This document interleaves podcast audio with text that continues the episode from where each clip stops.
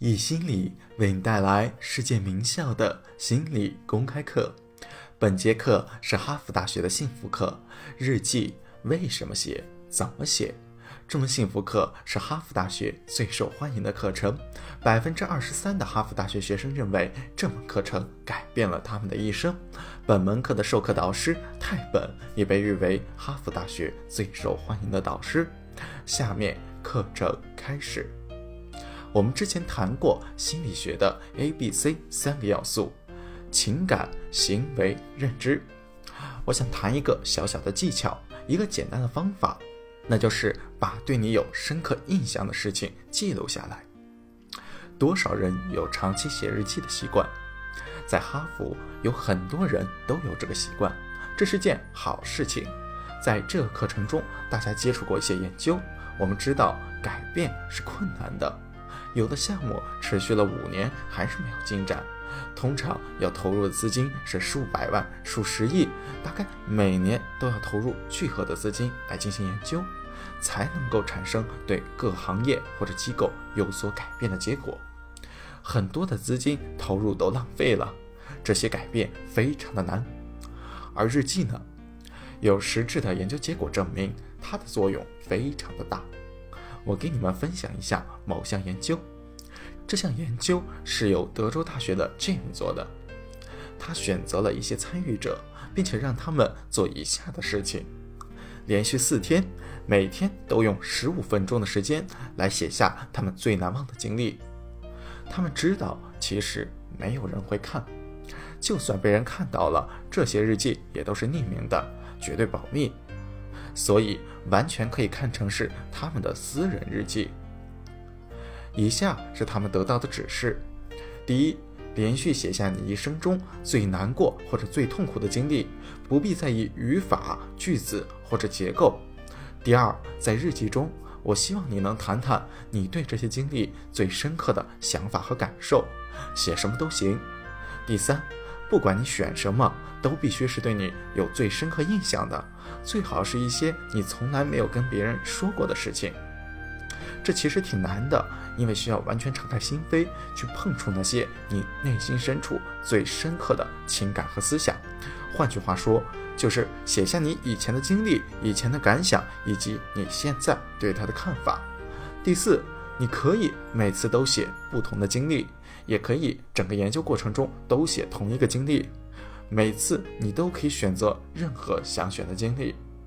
如果留心的话，就可以看到其中包含了心理学的 A、B、C 三个要素。它包括了写出发生的事情，也就是行为；写下你深刻的感受、受到的影响，也就是情感；写下你的想法，并且去分析它，就是认识。这样，日记里面就包含了 A、B、C 三个要素。他做了这项研究之后，最初的结果出来了。他首先看到的是焦虑水平，他看到焦虑水平上升了，他感到很失望。他考虑要不要停止这项研究。他有一个对照组，对照组的成员只是写下他们想写的东西，他们的起点是一样的。随着时间的推移。对照组的焦虑水平并没有改变，而实验组的成员经过四天写下他们最痛苦、最难过的经历后，他们的起点是一样的，但他们的焦虑水平竟然呈上升的趋势。他非常失望，想要终止这个研究，因为他觉得写日记对他有帮助，其他人也都这么说，但是结果却并不理想。就在这个时候。从第五天开始，尤其是第六天、第七天之后，奇怪的事情发生了。他们的焦虑水平降低了，达到了原来的水平，并且还在持续的下降。最重要的是，他们的焦虑水平最终在原水平之下保持了稳定。他对这些参与者进行了为期一年的跟踪调查。他们只写过四次日记，每次十五分钟，仅仅是一个小时，时间非常的短，但是结果却是持续性的。想一下，我们之前也知道，有的时候简单的干预是很有效果的。第十一课的时候，我们讲过害羞的研究，每次十二分钟，让害羞的男士和假装对他们有好感的女士独处。这些害羞的异性恋男士发生了很大的变化。所以说，改变可以在极短的时间内完成。关键在于我们要知道如何进行干预，而写日记就是其中一种很有效的干预方式。我强烈推荐你们试一下，严格按照指示的要求，不会占用很长的时间，连续四天，每天十五分钟，想到什么就写什么。一段时间之后，这个可以降低你们的焦虑感。这项日记的研究还有其他结果，他们变得更健康了。一年后，他们回去看医生的人数远比对照组的少。也就是说，这项研究增强了他们的免疫系统，不光是他们的心理免疫系统，还有他们的身体免疫系统。总的来说，他们的心情好了，比以前更快乐、更乐观、更积极。在他们记下最深刻的伤痛之后，他们变得更加外向，不再那么压抑或忧郁了。为什么会这样？我们说过，积极情感和痛苦情感都来自于同一个输送通道。如果我们压抑着某些事情，或者停止一些痛苦的事情，我们常常会间接的、无意识的抑制一些积极的情感。只要他们能够随时的敞开心扉，让情绪尽情的流露，那他们其实就是打开了一条闭塞的通道，一条包括痛苦和积极情绪流动的通道。他们也能体会到更高层次的快乐，他们会更加阳光，更加慷慨，效果就像是你之前做过的感恩练习一样。有趣的是，这会有性别的差别。男女都能够从中受益，但是男士比女士受益的更多。在实验中，受益的女士状况也大大改善，但是男士受益更多。其中的原因是因为女士有更多的机会敞开心扉，她们和女伴们谈得更多，她们有密友，并且对他们倾诉一切。而在今天的文化中，男士还是比较保守。因为找人倾诉有点没面子，尤其是有其他人在旁边的时候。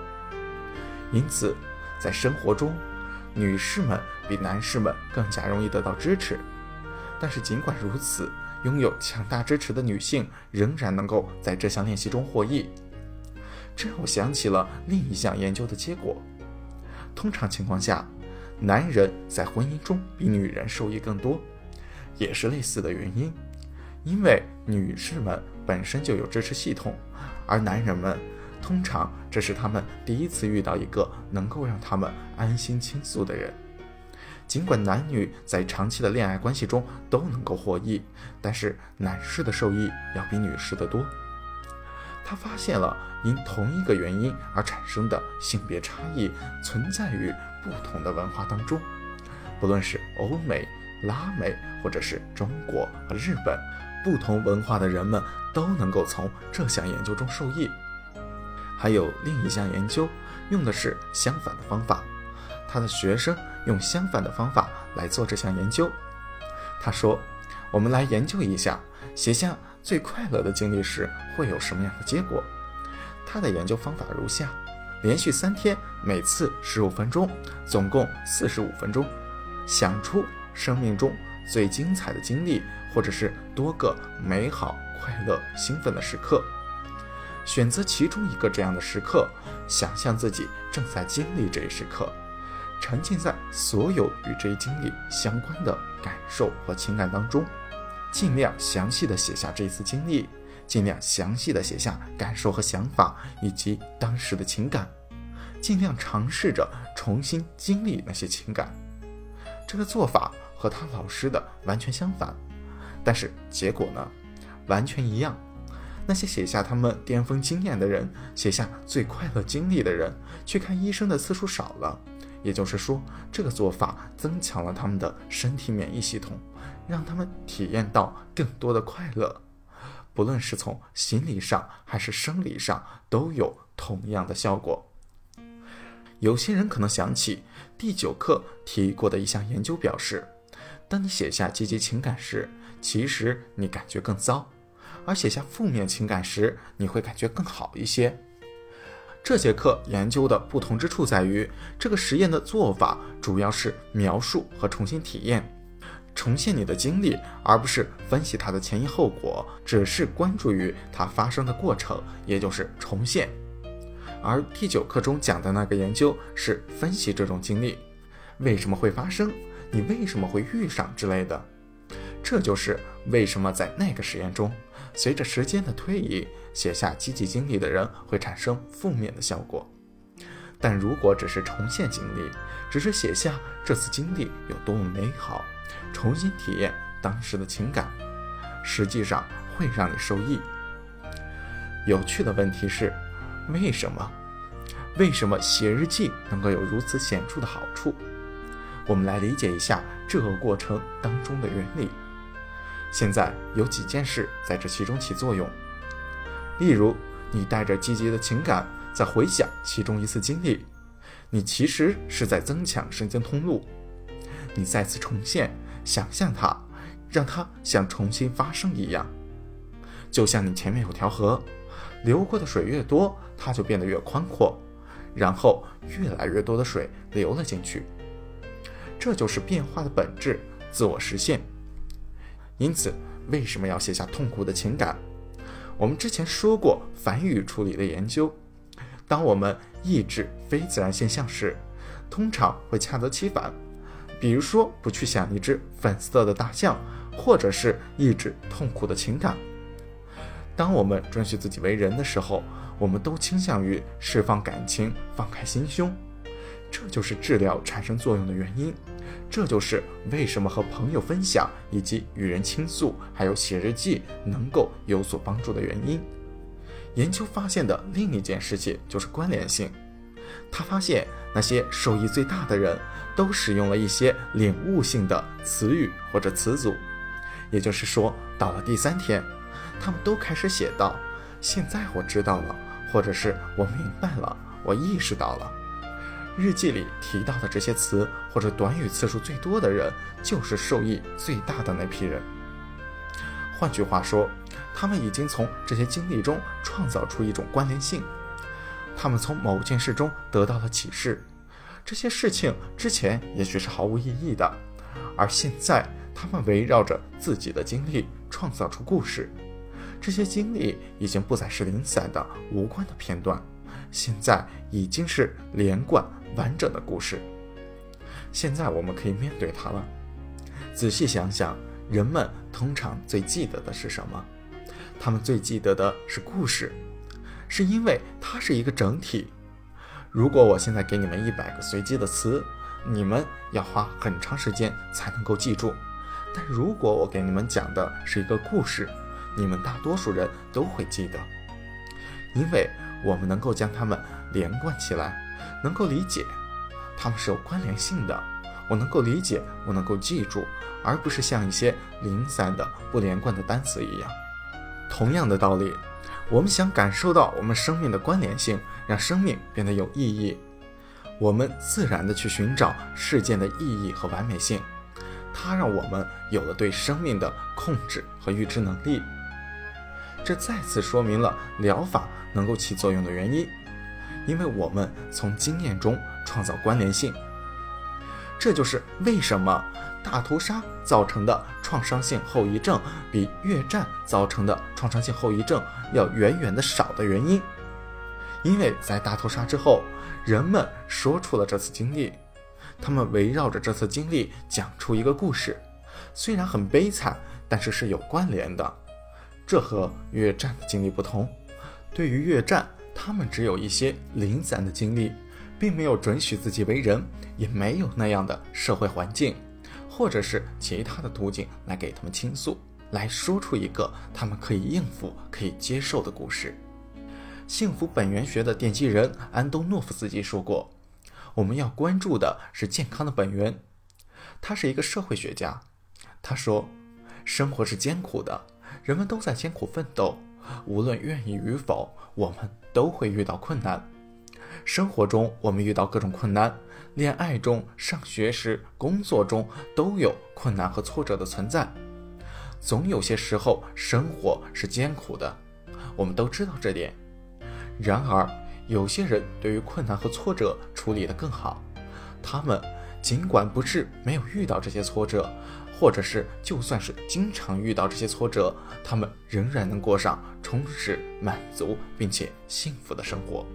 这种快乐并不是指那些属于精神病患者的永恒快乐，而是一种高低起伏但是高层次的幸福，或者是说焦虑水平比较低的生活。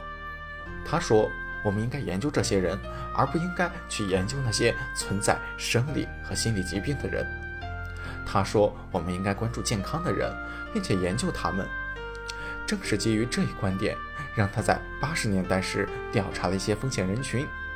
是什么使得这些人在艰苦环境中都能取得成功？就是因为这个问题改变了一切。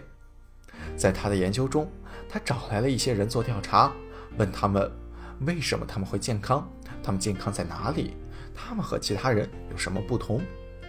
接着，他发现了关联性的作用，那些人让生活时刻保持关联性。